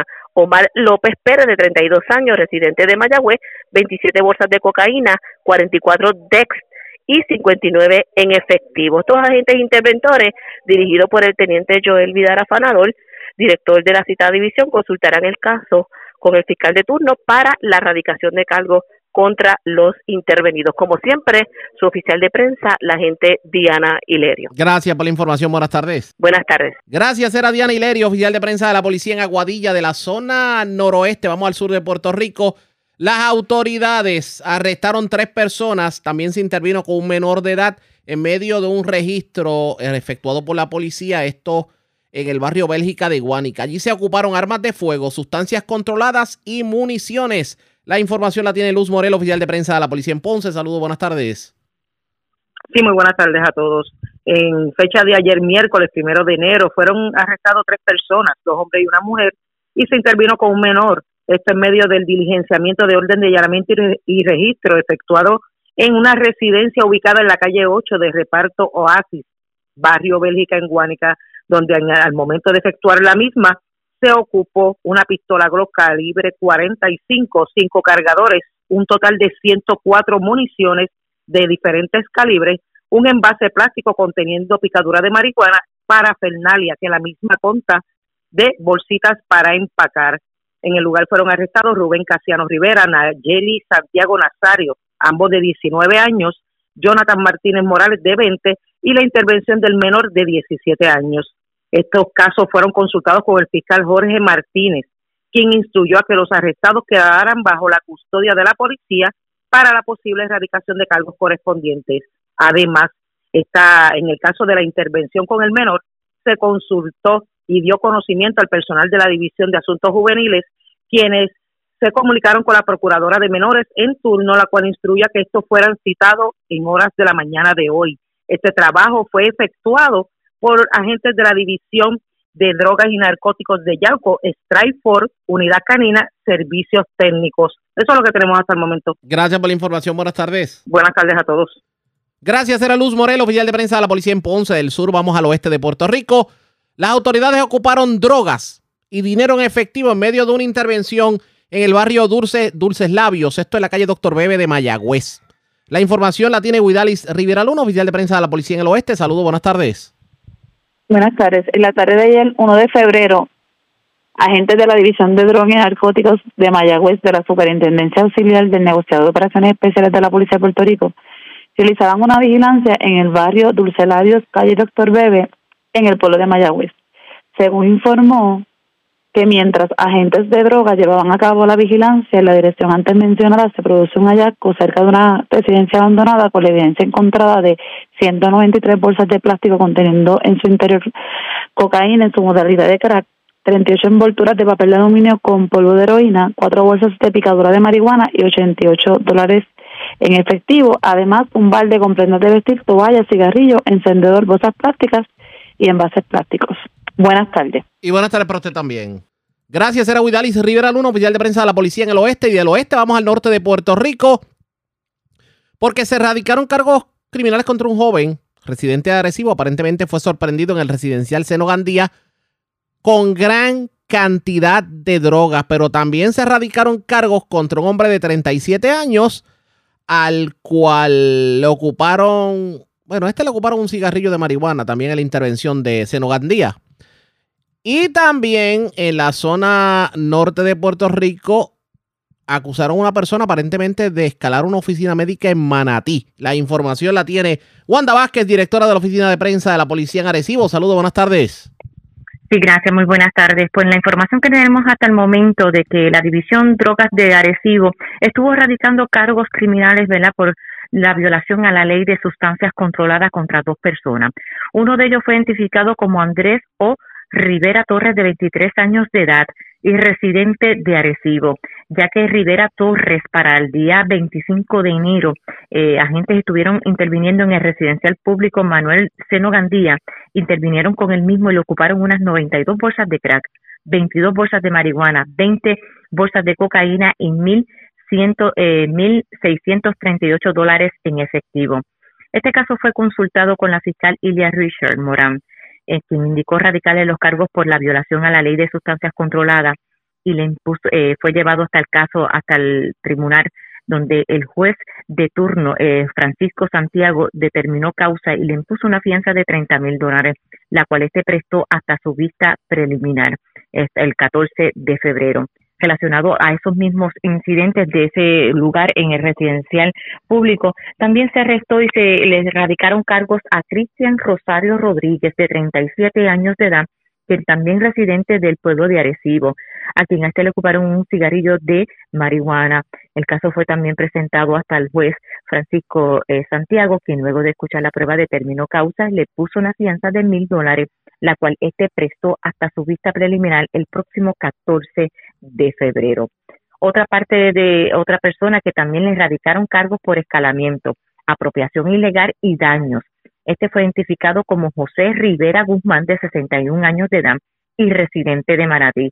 Este para el día 31 de enero, en horas de la madrugada, eh, llegó hasta la oficina médica de Doctor Medical of Gems, ubicada en la organización Atenas en, en el pueblo de Manatí donde este forzó una ventana, le ocasionó daño, llegó hasta el interior del, del, del, de la oficina y se apropió de tres tablets iPad y un celular iPhone. Al momento, pues este caso fue presentado hasta el, presentado hasta el juez Francisco Santiago, quien luego de escuchar la prueba determinó causa, le impuso una fianza de 50 mil, la cual este no pudo prestar y fue ingresado en la cárcel eh, de Bayamón hasta la vista preliminar pautada el próximo 10 de febrero. Gracias por la información. Buenas tardes. Igual. La red le informa. Señores, vamos a una pausa y regresamos a la parte final del noticiero estelar de la red informativa.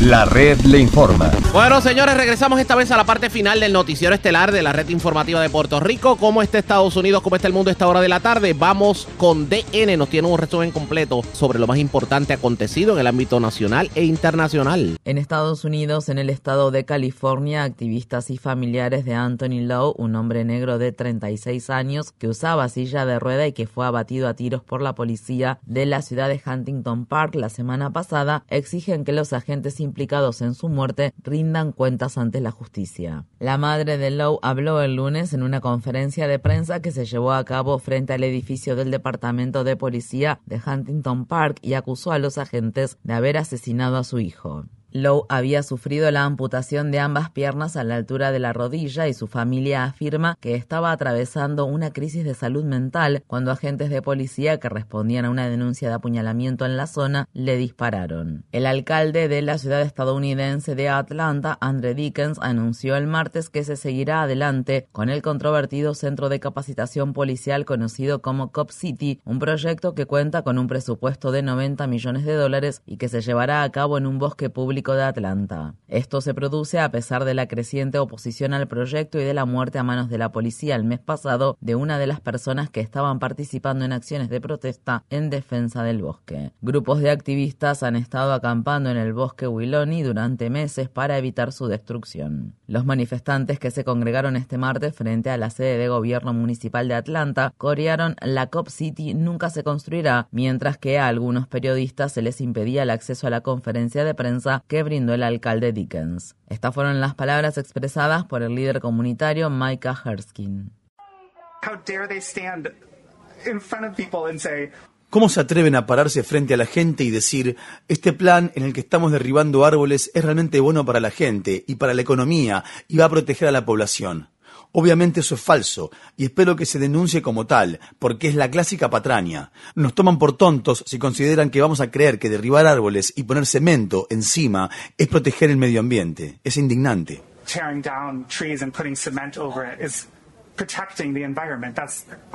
En Estados Unidos, un grupo de 20 legisladores demócratas instó al gobierno de Biden a suspender temporalmente la ayuda en materia de seguridad que Estados Unidos aporta a Perú por el patrón represivo que el gobierno de ese país ejerce contra los manifestantes antigubernamentales que han estado saliendo a las calles del país desde que el expresidente Pedro Castillo fuera destituido y detenido en diciembre. La carta de los legisladores demócratas al presidente Biden se produce luego de que el sábado las fuerzas de seguridad peruanas mataron a un hombre de 55 años en Lima. Víctor Santisteban es el primer manifestante que muere en la capital desde que comenzaron las protestas y su muerte eleva la cifra de muertos en todo el país a 58. Estas fueron las palabras expresadas por Elizabeth Santisteban, hermana de Víctor Santisteban. Hoy día no murió una persona, murió toda una familia porque los sentidos pésames de, los, de la presidenta, del Congreso, de los policías no me va a devolver a mi hermano. Tengo a mi padre de 74 años que se está muriendo del dolor. Cuatro sospechosos claves en el asesinato del expresidente haitiano Jovenel Moïse han sido extraditados a Estados Unidos para ser procesados. El Departamento de Justicia de Estados Unidos informó el martes que tres estadounidenses de origen haitiano y un ciudadano colombiano enfrentan cargos que incluyen conspiración para cometer asesinato y proporcionar apoyo material y recursos con resultado de muerte. Esto ocurre 18 meses después de que el 7 de julio de 2021 Moïse recibiera un disparo mortal en su casa situada cerca de la capital haitiana Puerto Príncipe. Decenas de sospechosos han sido arrestados hasta el momento, pero el caso ha estado estancado en medio de la crisis política y humanitaria que enfrenta Haití. Las autoridades haitianas afirman que otros sospechosos siguen prófugos. En Afganistán, las autoridades afirman que al menos 166 personas han muerto desde el comienzo de 2023 a causa de una ola de clima invernal con temperaturas gélidas y nevadas generalizadas que el país enfrenta. Según las autoridades, las muertes fueron causadas por inundaciones, incendios y fugas de gas de los calefactores caseros que usan las familias afganas para enfrentar el frío. Decenas de miles de cabezas de ganado también han muerto a causa del clima invernal extremo, mientras más de la mitad de la población afgana, incluidos millones de niños y niñas, sufre condiciones de hambruna y desnutrición debido a una crisis humanitaria cada vez más grave que se ha visto exacerbada por las sanciones económicas internacionales contra el gobierno talibán. Dos padres afligidos hablaron sobre la desgarradora muerte de su bebé debido al frío extremo. Hacía muchísimo frío y todas las ventanas estaban heladas. Era viernes por la noche. Para enfrentar el frío nos envolvimos en todas las mantas que teníamos. Eran las 12 de la noche cuando el niño murió a causa del frío extremo. No tuvimos más remedio que esperar hasta la mañana siguiente para enterrarlo.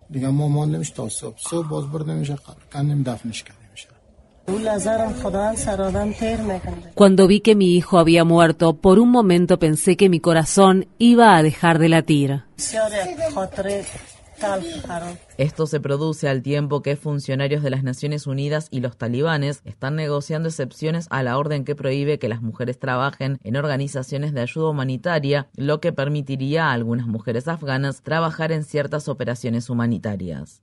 Estados Unidos acusó a Rusia de violar disposiciones del nuevo Tratado de Reducción de Armas Estratégicas o Nuevo START, el único tratado de control de armas nucleares que permanece vigente entre ambos países. El Departamento de Estado de Estados Unidos dijo el martes que el gobierno ruso se ha negado a permitir inspecciones en su territorio. Rusia afirmó que está cumpliendo con la mayoría de los términos del tratado, pero que no puede permitir inspecciones estadounidenses en sus instalaciones estratégicas, dado que Estados Unidos y Rusia están en mandos opuestos en la guerra en Ucrania. Activistas contra la guerra han advertido que la amenaza de una guerra nuclear está en el punto más alto de la historia de la humanidad debido a la invasión rusa de Ucrania. El controvertido congresista republicano de Nueva York, George Santos, afirma que no formará parte de los dos comités de la Cámara de Representantes a los que fue asignado a la espera de las investigaciones que se están llevando a cabo sobre la gran cantidad de afirmaciones falsas y preguntas sin respuesta en torno a su vida y sus finanzas. Santos comunicó la noticia tras una reunión privada que mantuvo el lunes con el presidente republicano de la Cámara Baja estadounidense, Kevin McCarthy. Esto se produce al tiempo que McCarthy está presionando para destituir a la destacada congresista demócrata Ilhan Omar del Comité de Asuntos Exteriores de la Cámara de Representantes. Mientras tanto, la tesorera de la campaña electoral de Santos renunció a su cargo en medio del intenso escrutinio respecto al financiamiento de la campaña del congresista, luego de que éste admitiera que al menos 625 mil dólares de sus fondos de campaña no eran préstamos personales como había afirmado anteriormente. La semana pasada, la revista Mother Jones informó de que muchas de las personas que figuran como las principales donantes de la campaña de Santos parecen no existir. Seis estados del oeste de Estados Unidos que dependen del río Colorado para su abastecimiento hídrico acordaron reducir de manera drástica el consumo de agua luego de que el gobierno federal instara a implementar un plan concertado al respecto ante la inminente y grave posibilidad de que se produzca una escasez de agua. Un séptimo estado, California, sigue en desacuerdo con el plan acordado por los estados de Arizona, Colorado, Nevada, Nuevo México, Utah y Wyoming. Las autoridades de California sugieren que importantes ciudades como Phoenix y Las Vegas deberían quedar excluidas del suministro de agua para proteger la agricultura de California. Dos décadas de sequía impulsada por el cambio climático han provocado que los embalses de los lagos Powell y Mead se acerquen peligrosamente a lo que se conoce como embalse muerto, que ocurre cuando el nivel del agua es tan bajo que ya no fluye a través de las represas. Estas fueron las palabras expresadas por David Hayes, profesor de la Universidad de Stanford y ex asesor climático del presidente Biden.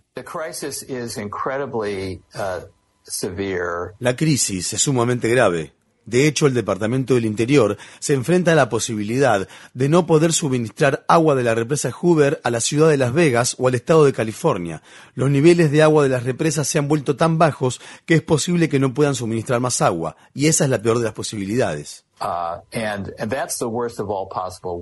La Agencia de Protección Ambiental de Estados Unidos anunció protecciones federales para la cuenca hidrográfica de la bahía de Bristol en el estado de Alaska en virtud de la ley de agua limpia. Esto constituye una importante victoria para las organizaciones ambientalistas e indígenas que han luchado durante más de dos décadas contra el proyecto de la mina Pebble. La medida impedirá el proyecto de construcción de una mina de oro y cobre que habría destruido la pesquería de salmón rojo más productiva del mundo. Alana Harley, directora ejecutiva de la organización United Tribes of Bristol Bay, dijo al respecto. La Agencia de Protección Ambiental no solo ha restaurado su compromiso con la ciencia y la ley, sino que realmente ha escuchado a los primeros guardianes y pueblos originarios de esta tierra. Mientras tanto, se anticipa que el gobierno de Biden aprobará el desarrollo a escala reducida de un proyecto de extracción de petróleo y gas en el norte de Alaska que se conoce como el Proyecto Willow. Organizaciones ambientalistas e indígenas han advertido durante mucho tiempo que dicho proyecto alteraría la frágil vida silvestre de la región y contribuiría a la crisis del cambio climático. La petrolera ExxonMobil anunció que obtuvo ganancias récord de 59 mil millones de dólares en 2022, lo que supone un aumento de más del 150% con respecto al año anterior. Esto se produce después de que la empresa Chevron anunciara recientemente que obtuvo ganancias de 35.500 millones de dólares en 2022, también una cifra récord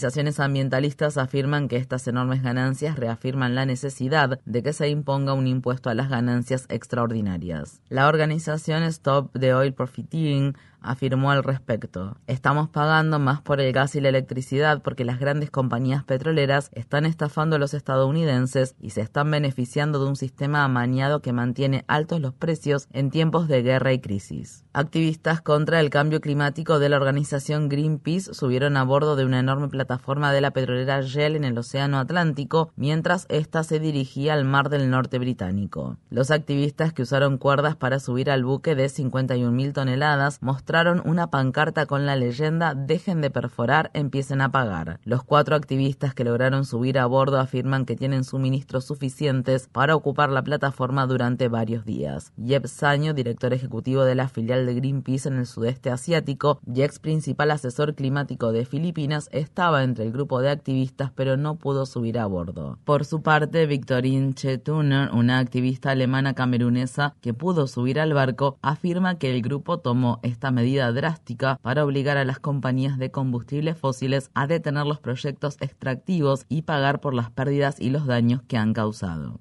Un nuevo informe del Laboratorio sobre la Desigualdad Global muestra que la brecha en las emisiones de carbono entre las poblaciones ricas y pobres dentro de un mismo país es actualmente mayor que la brecha en las emisiones entre países. El informe respalda la necesidad de imponer impuestos sobre las ganancias extraordinarias y un plan de tributaciones progresivas para ayudar a financiar proyectos que impliquen bajas emisiones de carbono. La red le informa. Señores, enganchamos los guantes. Regresamos mañana viernes a la hora acostumbrada, cuando nuevamente a través de Cumbre de Éxitos 1530, de X61, de Radio Grito y de Red 93, que son las emisoras que forman parte de la red informativa, le vamos a llevar a ustedes resumen de noticias de mayor credibilidad en el país.